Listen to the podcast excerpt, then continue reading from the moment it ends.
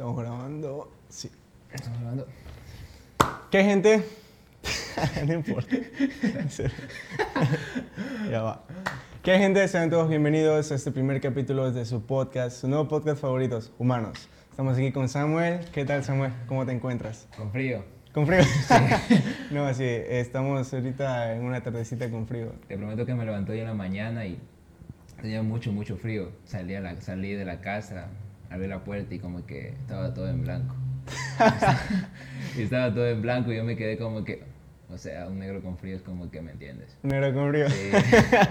Pero estaba muy, estaba, estaba, muy, estaba muy frío el día, de verdad. Y, ¿Y para qué? Llovió también en la mañana, hizo, hizo brisa. Yo hoy día me pegué vacaciones.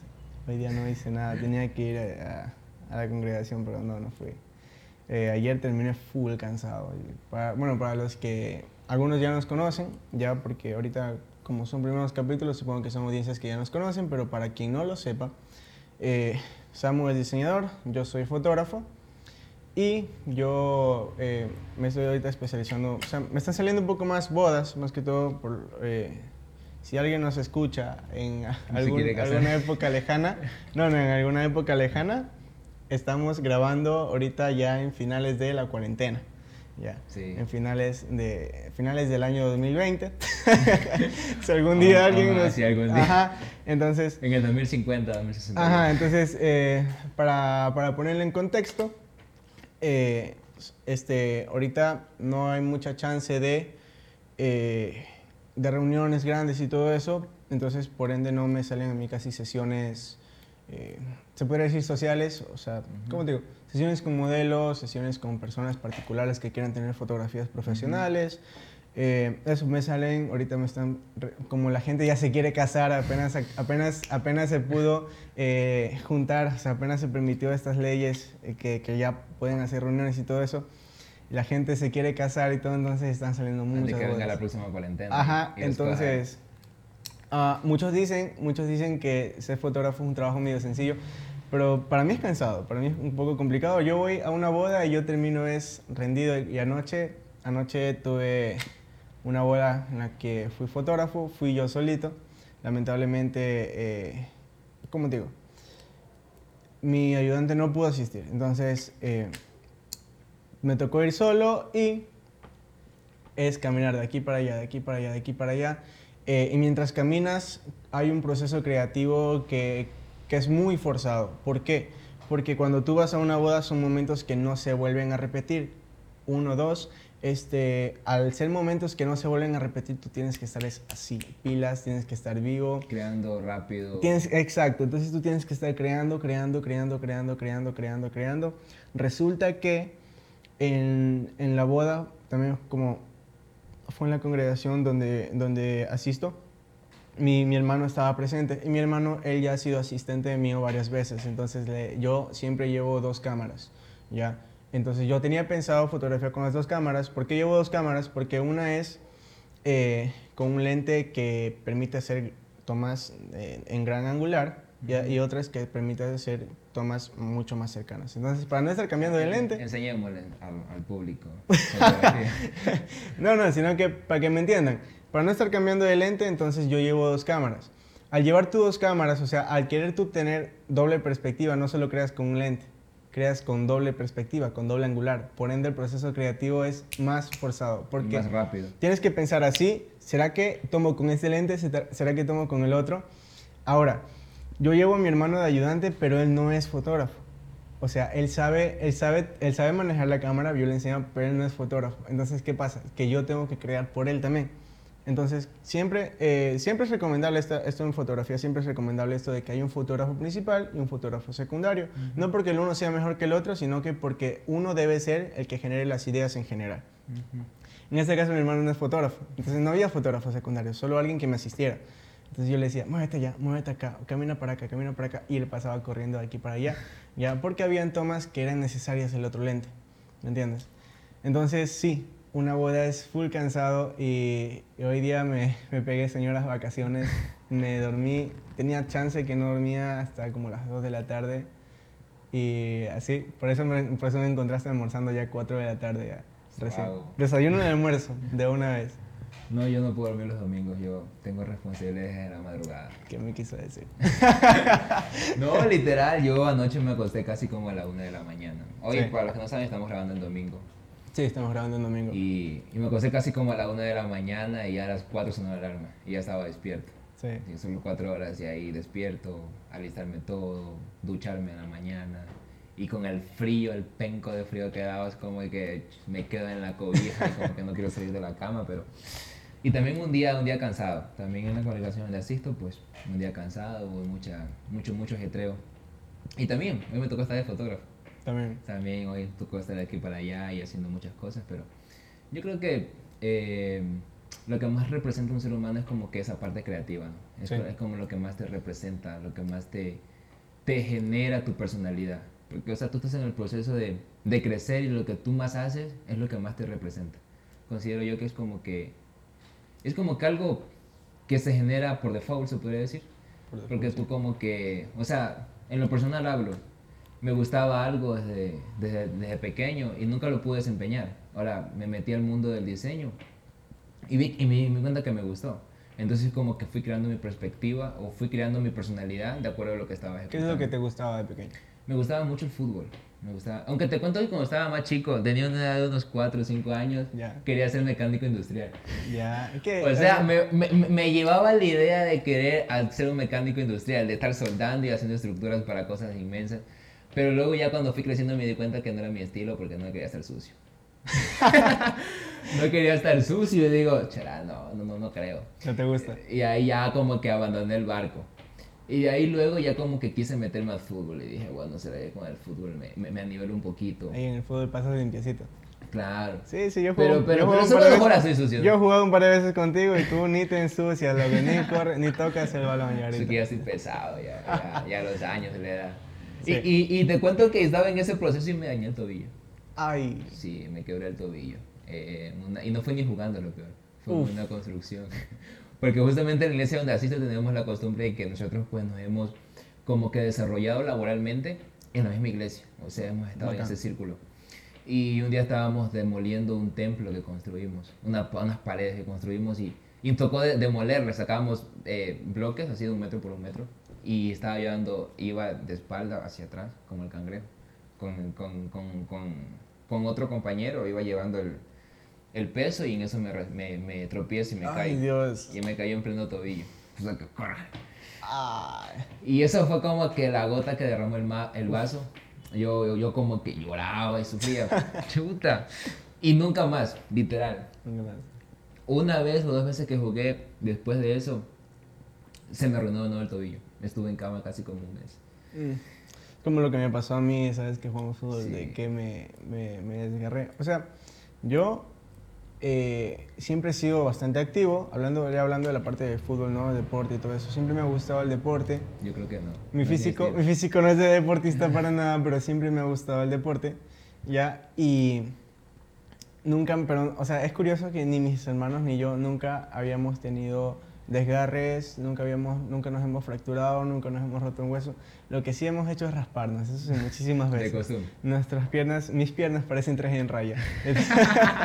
ya, eh, pero eh, me pasó pues esa vez que yo estaba, estábamos jugando ahí eh, en la cancha al lado de, de tu iglesia y de la nada yo iba a patear, pero ese balón, no, no sé, ese balón estaba muy raro. O No te quería. tenía, no me quería el balón.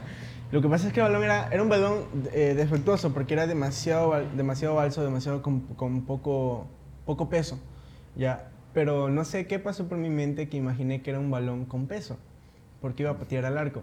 Entonces yo iba a patear y pateo durísimo. Y entonces, ¿qué pasa? Que era un balón demasiado balsito, entonces hice demasiado, demasiado al estirón, entonces se me, me, me desgarré. Pero Don, Don Gil no sabía que estaba desgarrado. Que es lo peor. No, nunca me había pasado. Como que lo embarraste, pero no sabes si lo embarraste. Ajá, entonces no, no me había, no sabía, yo no sabía que estaba eh, con el desgarre. ¿Qué pasó? Don Gil quiso seguir jugando, ya.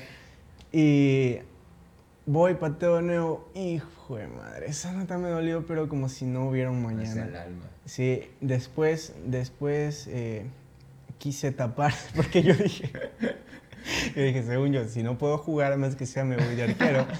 Una de dos. Ajá, pero no. Eh, fui, pateó el balón en saque y me tumbó.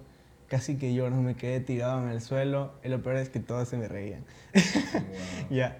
Y así como yo asustado porque yo no sabía cuando me dice, no, de pronto es un desgarre. Pero todos mis amigos que han tenido desgarres eh, suelen pasar dos, tres meses postrados en cama. Y yo dije, wow, yo necesito trabajar, yo necesito seguir jugando fútbol, ya. Porque, por ejemplo, antes, antes jugaba boli, también, voleibol, aquí el boli ecuatoriano. Y si, normalmente siempre veía que si un amigo se desgarraba, porque cuando- normalmente es- eso es un juego, es un juego muy rápido. Te Ujú. mandan el balón, tú tienes que No, correr. y, y en el boli eh, trabaja todo tu cuerpo, ¿verdad? Ajá, entonces, Literal. Entonces tú, tú tienes que correr, por ejemplo, si corres hasta un borde y tienes que, te tienes que frenar duro, entonces tu, tu pie se, se tiene que apoyar, mientras que tu cuerpo trata de irse y tu pie sirve de, de freno, se podría decir, y tú mandas el balón. Entonces, eh, ni, ni, ni eso, yo veía que cada que se desgarraba uno de mis panas, puchica loco, tres meses fuera de la cancha. Y uno siempre que los molestaba, que, que y ahora que los molestaban era mí. Resulta que fui, ni siquiera tenía planeado ir al doctor, nada, porque yo soy muy miedoso de los doctores, me da mucho miedo. Entonces Típico fui, blanco. fui, eh, fui a, fui a, a- a ver, tuve una sesión con alguien que es doctora. Entonces eh, fuimos, fuimos con, con Victoria, fuimos a su consultorio y ella, ahí resulta que ella hacía ecografías. Ya, y me dice, ya, pues para hacerte un eco. Y yo, pues no estoy embarazada. yo pensaba que solo sería para eso, pero no, resulta que eso también sirve para, como para ver ese tipo de cosas. Entonces me, me puse en la pierna y tenía doble desgarre. O sea, no tenía uno, tenía dos. Mi vida se fue suelo. Tenía dos, eh, pero habían pasado, o sea, no sé si fue por lo que yo no sabía, que allá habían pasado, qué sé yo, un par de semanitas. Ya, que no, eso sí, no había jugado, no había hecho actividad física. Lo que sí hacía era andar en bicicleta, que sí sentía un poquito dolorcito. Pero yo creo que le atribuyo eso a que yo no sabía, o sea, que no me había pasado antes, que a las tres semanas yo ya estaba... No, y hay una palabra técnica para eso. Creo que el ser humano eh, actúa bajo los estímulos que recibe exteriormente. ¿Sí? Literal, porque, o sea, tú te has dado cuenta que cuando eh, alguien no sabe algo que tiene. Expongámoslo otra vez, verás, encontré una. eh, mi tío contaba una historia de una chica Que literal había estado embarazada durante seis meses y no sabía. Y tomaba, tomaba, eh, ¿cómo se llama eso para desparasitarse? Purgante. Tomaba purgante, tomaba todo ese tipo de cosas y ella no sabía. Salió. Y luego, a los siete meses, el niño salió. Oh. Salió, sí, anticipado. Y, y, y él nunca supo y tenía el- el- el- la, la barriga bien pequeña y nunca supo. Entonces creo que eh, eh, eh, cuando tú no sabes algo es como que eres ignorante. E igual eh, afecta en el conocimiento, afecta en tu vida laboral, afecta en tu salud. Creo que cuando el ser humano no sabe algo es como que... Eh, ¿Te has escuchado el dicho que el que, el que menos sabe más, me- menos problemas tiene? Algo. Sí. Bueno, o sea, en sí es, es un tanto complejo eso, porque pues, si hablamos de ese dicho, chécale, el que menos sabe, menos problemas tiene. Pero tú quisieras vivir sin saber. Dependiendo del problema. Dependiendo del problema. A ver, por Oye, ejemplo. Obviamente, porque eh, un ejemplo, tú y yo somos amigos. Ya. Y yo sé que tú hablaste mal de mí, por decirlo así, poniendo un ejemplo. De, eh, o ustedes, los eh, amigos eh, que están- yo no los dije, que, no, los- yo los no que han fui. hablado mal de sus amigos. y literal, y si yo no me entero de eso, Ya. o yo nunca lo descubro, tú piensas que yo voy a tener un rencor en contra de ti, o un resentimiento, o voy, o voy, a, o voy a enojarme contigo. Considero que no. ¿Pero tú crees que sea innecesario saberlo? Yo creo que sí. Sí. Sí. O sea, por ejemplo, ahorita me acordé de los tres principios de, si no me equivoco, era Sócrates. O sea, es una historia, ¿no? Que decía él que... A ver, la historia, creo que era Sócrates, Aristóteles, no sé, uno, uno, de uno de ellos, ajá. eh, decía que tenía un discípulo y el discípulo vino a decirle que habían hablado mal de él. Ya. Entonces él le dijo, antes de que me cuentes, eh, hagámoslo pasar por los tres filtros de la verdad, si no me equivoco, creo que se llamaba así. bro. Ya, decía, el primer filtro decía, a ver, eh, ay, a ver, el primer filtro decía que si era, que si era eh, positivo lo, que, lo que le iba a decir, entonces dijo, no, no es positivo. Entonces eh, le dijo, ¿es verdad lo que me vas a decir? El tipo fue Sócrates. Ajá, sí creo que fue Sócrates. Entonces le dice, ¿es verdad lo que me vas a decir? No, no estoy seguro, simplemente me contaron, dice. Entonces el otro dice, le hice la otra pregunta, entonces, ¿es necesario que me cuentes? Le dijo, no. Entonces no me cuentes, dijo. Ya. Creo que, era, creo que era más o menos la historia, ¿no? O sea, Sí, la, sí, la he estoy, la estoy parafraseando bastante, pero va por eso. Entonces, creo que trayendo a colación esa, esa pequeña, ¿qué es? ¿Fábula? ¿Un cuento? ¿Historia? ¿Leyenda? No sé. Algún dicho de humanos. Ah, sí. Eh, creo que trayendo a colación, creo que cae muy bien con eso de que, o sea, hay cosas que no deberíamos saber, pero no creo que sea necesario evitarlas, sino creo que, o sea, ¿cómo te digo? Hay Eh, cosas que no son prudentes saberlas. eh, Sí. no es, no es yo como creo que, que hay prudente no son prudentes saberlas. Porque como considero yo, si tú sabes que, que tu amigo te hizo tal cosa, si tú lo Obviamente si tu amigo te traicionó con... Se te llevó tu novia, creo que debes saberlo. yo, hasta ahí creo que es aceptable. ¿no? Pero si es algo creo que menor, creo que a veces la prudencia vale más. ¿Y, ¿Y por qué? Porque tú tienes tu corazón como que más limpio y tienes tu corazón como que más sano. Y el ignorante obviamente es como que más obediente. El ignorante es mucho más sumiso, mucho más humilde. Cuando alguien ya eh, eh, supera sus conocimientos o sus límites de conocimiento, y tú ves, todo científico es ateo, todo científico no cree en Dios. No, yo sí conozco científicos que La creen en mayoría Dios. no cree en Dios. No, y sí, está o sea, comprobado. o sea, que, eh, tengan, que, te- que tengan un raciocinio de que existe un ser superior lo tienen, pero de que crean en Dios no creen. Y- no, y- y aseveran- que sí creen en Dios. La mayoría de científicos no. Y puedes irte a Google ahorita mismo, dejar el podcast aquí, irte a Google y averiguarlo. Ya. no, no, pero sí, sí, sí. ¿Y por sí qué? Porque cuando tú exageras o cuando tú excedes tu, tu conocimiento, tiendes a crear tu propia burbuja y tiendes a crear tu propia inteligencia basada en lo que tú crees. Y creas tu camino, o sea, tú lo construyes, nadie tiene que construirte. Si tú eres fotógrafo y tienes un ranking muy, muy alto en la ciudad y eres el mejor de la ciudad, ¿qué pasará mañana? Mañana vendrá alguien y te va a ofrecer un ejemplo, 10 dólares por una foto. Y si no, sabes que yo no voy a ponerte eso, porque soy profesional. Y te vas a creer la super potencia, te vas a creer súper de todo. ¿Por qué? Porque tienes un conocimiento elevado. Y no está mal, obviamente. Como tú lo administras, está mal. ¿Por qué? Porque obviamente, vi- yendo desde, la, desde el norte al sur, desde el conocimiento, desde la perspectiva humanística, el ser humano tiene un orgullo. Y ese orgullo se alimenta con la personalidad y con las actitudes del día a día y con el conocimiento que adquiere. Creo que lo que más hace orgulloso al ser humano es el conocimiento, no hay otra cosa. Entonces, basado sea- en eso, literal. Literal. Y puedes, y puedes irte a Google. te puedes ir a Google. Fuera Google. Corte, te, te vas a Google. A ver, por ejemplo, si hablamos de, de la fotografía, ¿tú crees que sea necesario que no lo sepa todo? Yo creo que sí, si en tu perspectiva laboral creo que sí. O sea, sí es necesario saber. Es o sea, necesario. es necesario saber, pero, ¿cómo te digo? Creo que, o sea, no sé si, si a, ver, a ver si te entiendo. Es necesario saber todo en ciertas áreas. Ya, pero ¿no crees que aún en eso es como que dañino? Porque, por ejemplo, me, me pasa, me pasa, eh, me pasa que, o sea, yo, yo sé que es malo decirse, lanzarse flores a uno mismo y todo, pero me pasa que sé mucho, o sea, no sé todo, pero sé mucho, ya, ya sea de, de aquí o de allá.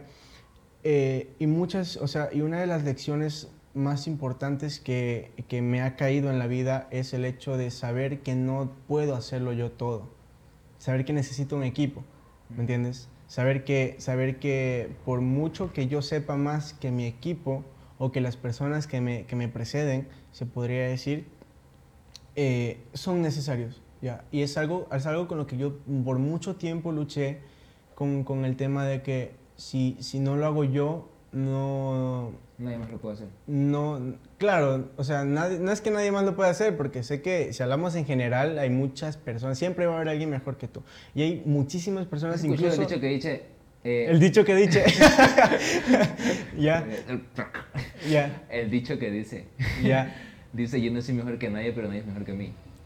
ya. Eh, eh, va por ahí, entonces, incluso dentro de la ciudad conozco personas que son mejores que yo en muchísimos ámbitos, ¿ya?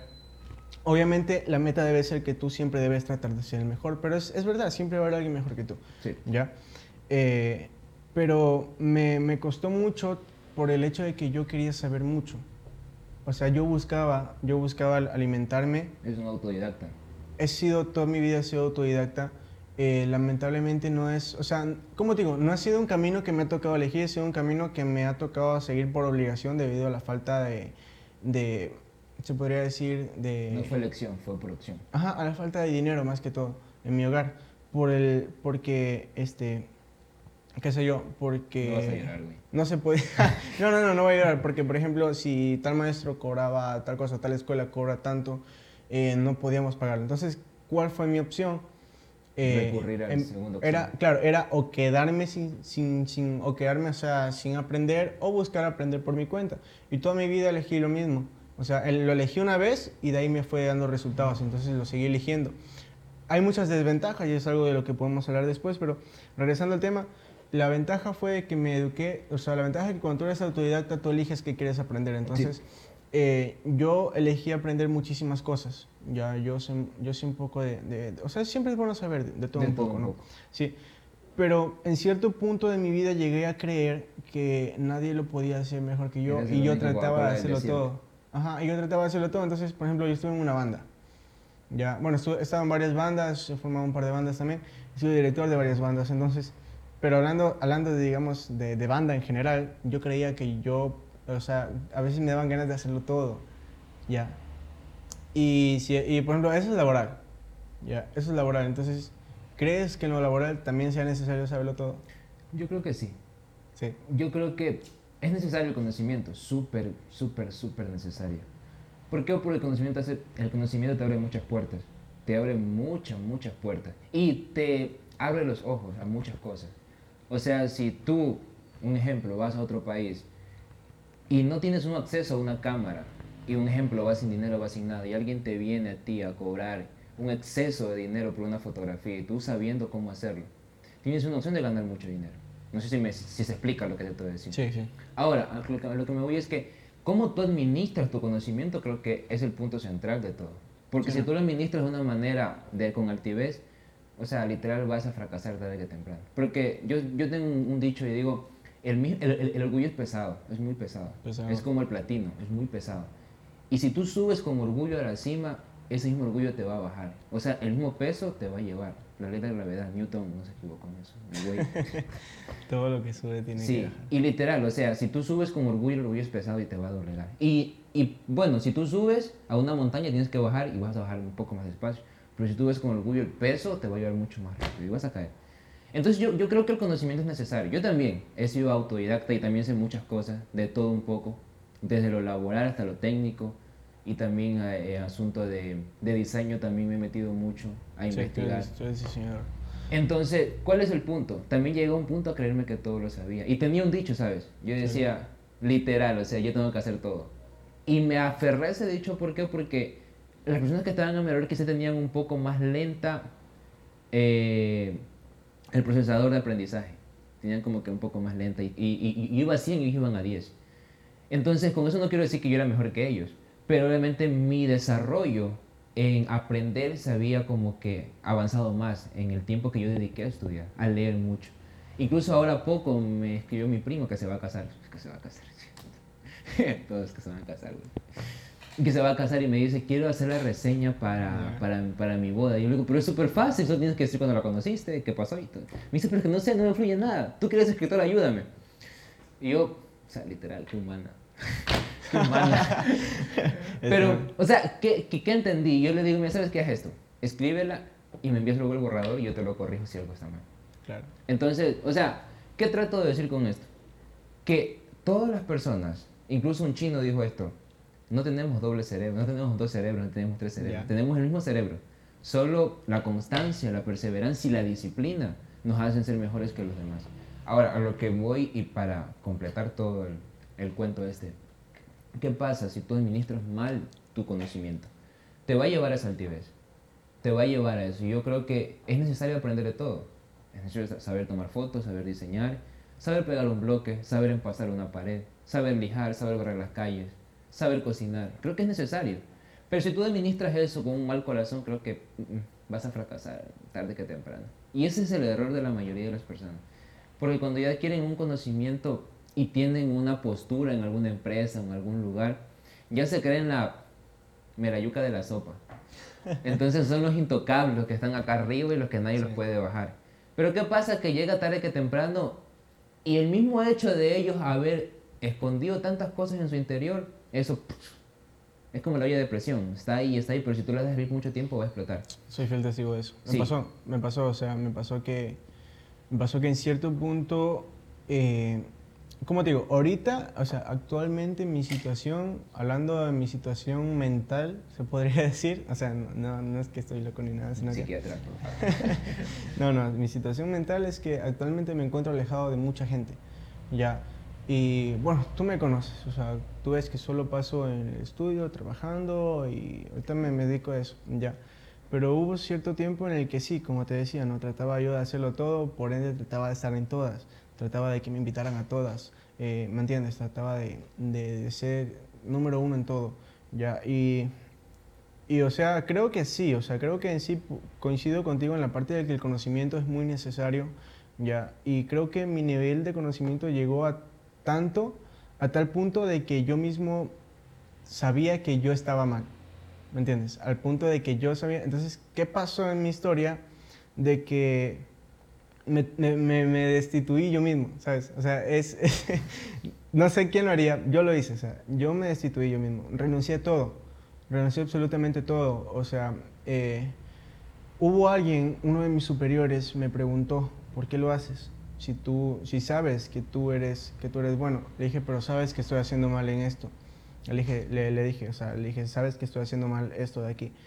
Y le dije, si nadie, le dije, nadie era capaz de bajarme, entonces me bajo yo mismo. Y entonces fue como que me- yo mismo me di el golpe. Yo mismo me di el golpe de, de reacción. Y es algo, es algo curioso de que más que todo las, las lecciones más duras que he tenido en mi vida, lamentablemente me las, me las he dado yo mismo. ¿Por qué digo lamentablemente? Porque cuando te das tú mismo una lección, aprendes de ti mismo. ¿ya? Entonces, es, es positivo por el lado de que te, te conoces a ti mismo y sabes que estás avanzando a nuevos niveles de madurez, pero a la vez es negativo porque, eh, como te digo, es un proceso desconocido al cual tú, estás entrando. Si, si yo me destituía a mí mismo, ya por ejemplo, si yo soy tu superior y te destituyo, ¿qué pasa? Tu superior tendría que guiarte, ¿me entiendes? Pero cuando tú eres tu propio superior, o sea, ¿cómo te guías a algo que tú no sabes? ¿Entiendes? Entonces, durante mucho tiempo, o sea, eh, las lecciones de mi vida son, son radicales, pero son a corto plazo. Pero en ese corto plazo hay, hay, un- hay un tiempo en el cual yo me desconecté, se podría decir, hasta yo encontrar cuál es la solución a ir escalando. tu norte. Mi norte, exacto. Entonces mi norte fue entender que yo no lo podía hacer todo, que yo necesitaba gente que me, que me ayudara, que yo necesitaba, por ejemplo, me pasaba con las fotos de que yo llegaba a cierta conclusión solo. eh, Entonces yo empezaba a, a preguntarle, a, le empecé a preguntar a mamá, a mi pareja, a amigos, ¿qué tal? ¿Qué te parece? Entonces ellos me decían, no, ¿sabes qué? Deberías mejorar entonces. Y yo me ponía a pensar, ah, sí, tiene razón, es verdad. Es Entonces, como que te choca, ¿no? Como Ajá. que tú estás, como que tú estás ahí en, en la cumbre de todo y alguien te dice, sabes qué, mira, es- es- Claro, un- entonces- o sea, tienes un error en lo que tú mejor sabes hacer. Exacto, entonces, entonces eso, pero la cosa fue que como ya tuve mi momento de reflexión, ya es como que, más fácil. "Mm, tienes razón, es verdad, me, es- estoy cometiendo tal error. Resulta que no podía hacer esto al 100%, necesito a alguien que me ayude. Eh, tenía un proyecto, o sea, el proyecto de, de YouTube que te comenté. Mi proyecto, o sea, para que todos lo sepan, mi proyecto es empezar en esto de, de- de YouTube, hacerlo bien, pero hacerlo... Y, y resulta que yo quería hacerlo solo, pero no podía. Entonces ahorita somos un equipo, ¿me entiendes? Porque no puedo hacerlo solo. O sea, necesito de ley alguien, ya se- sea que sepa más o menos que yo, necesito de alguien, necesito de alguien que me ayude, ¿me entiendes? Por, mu- o sea, ya te digo, entonces creo que para concluir, eh, sí está bien saber mucho, pero a la Pero vez creerte poco. eh, creerte poco, se podría decir, y como tú dices, saber administrar. Saber administrar. Saber Yo administrar creo que tu eso viene desde el conocimiento. principio, verás, porque incluso cuando Dios creó al hombre le hizo la ayuda idónea. Y, y, yo, y yo siempre como que, bueno, yo soy como que muy meditabundo en todas las cosas, literal. Vas caminando por la calle. Sí, literal, mira, tú me dices algo ahorita y yo voy... Sí te, he visto. Y yo voy, y, yo voy a investigarlo. O sea, nunca me quedo con, el que, con lo que tú me dices, yo voy a investigarlo. Y yo me cercioro bien de las cosas. Entonces yo siempre, eh, y como me gusta escribir, amo escribir, eh, también. Escribir estados de Facebook. también. Entonces, ¿qué pasa? Me puse como que a pensar, yo digo, bueno, literal, o sea, Dios creó al hombre para que no sea solo en su propia opinión. Y, tiene mucha referencia en toda la Biblia, literal, que el hombre no se sabe en su, propia, en su propia opinión. Y hablando incluso en los que nos rodean, nuestras amistades, que son amistades que pueden infundir sabiduría y que pueden ayudarnos a crecer. Si yo te pido un consejo acerca de algo, sé que tú me vas a ayudar a crecer en algo, o sé que yo te voy a ayudar en algo a crecer. Y cuán importante es saber que somos dependientes, una de Dios y otra de los demás, porque siempre estamos aprendiendo, el ser humano continuamente está aprendiendo. Entonces, si desvinculamos esa dependencia y nos hacemos como que independientes, es como que si nos creamos una burbuja personal y el, dije bien, nos creamos una burbuja personal, burbuja personal y aislamos a todas las personas. ¿Y qué hacemos? Que creamos nuestra propia escalera, y hablando como que en términos técnicos, creamos nuestra propia escalera y la creamos solita dentro de la burbuja.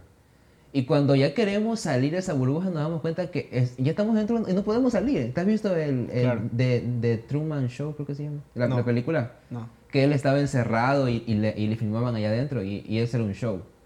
Y que él un día intentó, él, un día se fue al, al mar, a las afueras, y ahí estaba la pared y él logró salir. Bueno, tiene que verse, la creo que ya se la visto la mayoría, pero es súper interesante.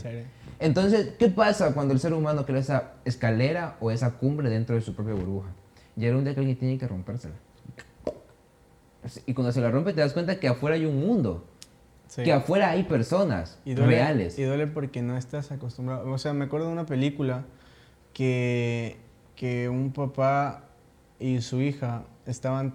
Él, había criado a su hija tan, tan, podría decir, tan fuera de las bacterias que había forrado su casa para que su hija y él eh, no tuvieran bacterias, o sea, no quería que su hija se enferme para nada, entonces era un científico, pero ya estaba loco ese man. Entonces, ¿qué pasa? Que el man no, o sea, no, no confiaba en los productos de higiene, nada, él, no sé, era tan, tan limpio que de hecho el cuerpo humano científicamente es comprobado que el cuerpo humano necesita bacterias para sobrevivir. O sea, hay bacterias que en sí son positivas para tu cuerpo y hay bacterias que te hacen daño. Entonces, él, él, quería eliminar las bacterias. Entonces, él quería, quería que todo esté demasiado exageradamente limpio. Solamente pasaban con eso, incluso dentro de casa pasaba con esos trajes. O sea, esto es película, no es historia. ¿ya? Pero cuando salió al mundo real, murió. Murió, porque no estaba listo para el mundo real, creyendo que, solo dentro de casa. Es que, es que la vida es así, o sea, estás hecho para, para el mundo. O sea, literal tienes que saber y que vives en una realidad. Y creo que darse cuenta de eso cuando estás creciendo es súper fundamental. Sí. Pero es que detrás de, de, mí hay como que una etapa donde me tocó madurar adelantadamente. Mis padres se divorciaron cuando tenía como 6 años. Y me tocó quedarme con mi hermana menor. Mi hermana mayor vivía, se fue a estudiar a otra ciudad. Y, y me tocó quedarme con ella. Y yo siempre he tenido un problema de salud del estómago. Me cogían dolores muy fuertes. Y, y, un día estaba en la casa y me cogió un dolor muy fuerte, muy fuerte, muy fuerte y yo gritaba. Y estaba solo con mi hermana menor de un año y medio. Y recuerdo que vinieron los vecinos y todo y, y me dieron algo, un calmante. Y me tranquilicé. Pero esto cuento como una historia, ¿no? Adrida. Pero, ¿qué pasó en ese proceso que me tocó vivir? Nunca me creí más con mi familia, con mis padres o con mis madres juntos. Luego me quedé con mi mamá unos dos años y luego me fui con mi papá. Pero mi papá trabajaba y también estaba en el ministerio, era pastor. Entonces, ¿qué pasaba? Que me tocó quedarme con mis tíos. Entonces viví como una vida muy adelantada y apresurada. Me tocó saber que tenía que trabajar para poder comer. Y literal, crecí apresuradamente que me di cuenta de que el mundo lo veía desde acá, ya lo veía así, ya no lo veía así, como un, niño lo veía así. O sea, yo veía a los grandes como de mi estatura, ¿me entiendes? Entonces, ¿qué pasó? Que yo a los dos años salí de mi casa a vivir a otra ciudad, a la, a la parte sierra de nuestro país. Y me tocó trabajar trabajar muy duro, trabajar muy duro. No me pagaban. Literal, no me pagaban. Yo pasaba los fines de semana. ¿En qué trabajabas? Trabajaba en un local de automotriz, donde era de mi tío. Ya, ¿y qué hacías? Con él. Vendía. Me tocó levantarme todos los días a las 5 de la mañana a trotar, abrir el local y cerrar a las 7 de la noche. Y esa era mi vida. No salía para nada de la casa, tampoco estudié por un año. Y no me pagaban. Y yo pasaba el fin de semana sin dinero. Entonces como que me tocó darme cuenta de que la vida no era como la plantean los niños de afuera, que les tocaba jugar y los papitos le daban sus zapatos o le daban su ropa. Yo no era así. Entonces me tocaba saber que tenía que fajármela para poder comprar un par de zapatos, una camiseta. Y luego regresé de nuevo a mi ciudad donde vivía y cuando pasó este proceso como que me dejé influenciar por mis amistades y cometí muchos errores. Entre ellos eh, desvincularme o independizarme en cierto sentido de la obediencia de mi papá, que mi papá vivía en la misma ciudad donde yo vivía, con él, para ser claro. Entonces yo a los 15 años salí de mi casa, me vine a vivir a Santo Domingo, donde actualmente resido, y salí de mi casa, dije, estoy acostumbrado a trabajar, pues, ¿para qué más? Y me vine a trabajar, trabajaba, trabajaba, mi sueldo era de 80 dólares mensuales. Yo pagaba 80 dólares mensuales en la pieza donde vivía, en el apartamento. Era, era un cuartito, literal. Donde tenía mi cama, había una cocina y había un cilindro de gas o sea, tú ganabas 80 mensuales, pero tenías que pagar 80 Tenía mensuales. que pagar 80 mensuales. Y comida, lujos y eso. Trabajaba en un departamento, trabajaba en un departamento, perdón, en un restaurante. Y comía ah, ahí. Comía pero solo trabajaba los fines de semana. ¿Y el resto de la semana? Esa era de las arañadas. Wow. Literal. Y me tocó fajármela, casi por aproximadamente tres meses. Igual, o sea, o sea, relativamente es poco tiempo, pero para uno que es pequeño, eso 15 años, imagínate. Eso es un... Tenía, yo, o sea, tenía 15 años, tenía una perspectiva de adulto impresionante. Yo decía, yo quiero hacer esto, quiero hacerlo de acá. Y trabajaba. Yo, yo lavaba platos y salía con las manos hinchadas, moradas, todo el día. Ay. Y, y, y, me di cuenta de que, o sea, me convertí en una persona como que te puede decir blindado al, al, al exterior. Creaste tu burbuja. Me creé mi burbuja. Creaste tu burbuja. Y desde esa burbuja comencé a elevarme. Entonces, en la ciudad, aquí en la ciudad, mi tío también veía parte de mi familia, mi tío. Y él me dice, venga a vivir conmigo. Le digo, no, yo jamás, o sea, yo no vine a vivir con usted, yo vine a vivir solo, a independizar. Bueno, me, me, insistió, me insistió y me vine a vivir con él. Y me tocó comenzar de nuevo de cero. O sea, ese fue el primer pinchazo de la burbuja. Ese fue el primer pinchazo de la burbuja. Entender que no podías vivir solo, sino que... Darme cuenta de mi realidad. Darme cuenta que tenía que depender de una autoridad para poder crecer. Sí. Entonces es como que mi vida se trastornó. Y es como que cuando comencé ese proceso de vivir con él, literal no sabía nada. Literal nada. Nada. O sea, todo lo que yo he aprendido, comencé de cero, literal. Aprendizaje y todo. Formación. Eh, incluso hasta para poder vestirme, para poder hablar, para poder expresarme. Y con eso quiero decir que eh, detrás de una persona siempre tiene que haber un proceso que lo moldee y que lo haga diferente. Ahora yo soy muy distinto y quizá desarrollé muchas habilidades. Pero ¿qué hubiera pasado si, hubiera, si yo hubiera seguido creciendo en mi burbuja? Hubiera seguido creciendo en mi burbuja. Claro. Quizá tenía que, caer desde el más alto. Es que en sí la burbuja no te deja crecer. No. O sea, si, si incluso, o sea, hasta ¿Crees que creces? O sea, crees que creces, pero una vez que completaste el tamaño de tu burbuja, hasta ahí te quedaste. ¿Me entiendes? Eh, y sí, o sea, creo que sí, ese fue, ese fue el pinchazo, ¿no? El pinchazo inicial a tu burbuja. Claro, o sea, mi, mi pinchazo inicial en este caso creo que fue el destituirme yo mismo. Creo que fue ahí cuando todo inició, o sea, cuando yo dije, ¿sabes qué? Renuncio a, renuncio a todo, renuncio a absolutamente todo. ¿Ya? Eh, todos mis cargos ministeriales y todo. Y no, y no, por, no por ego, sino más bien por, por un hecho de que me di cuenta, sabes, necesito un proceso.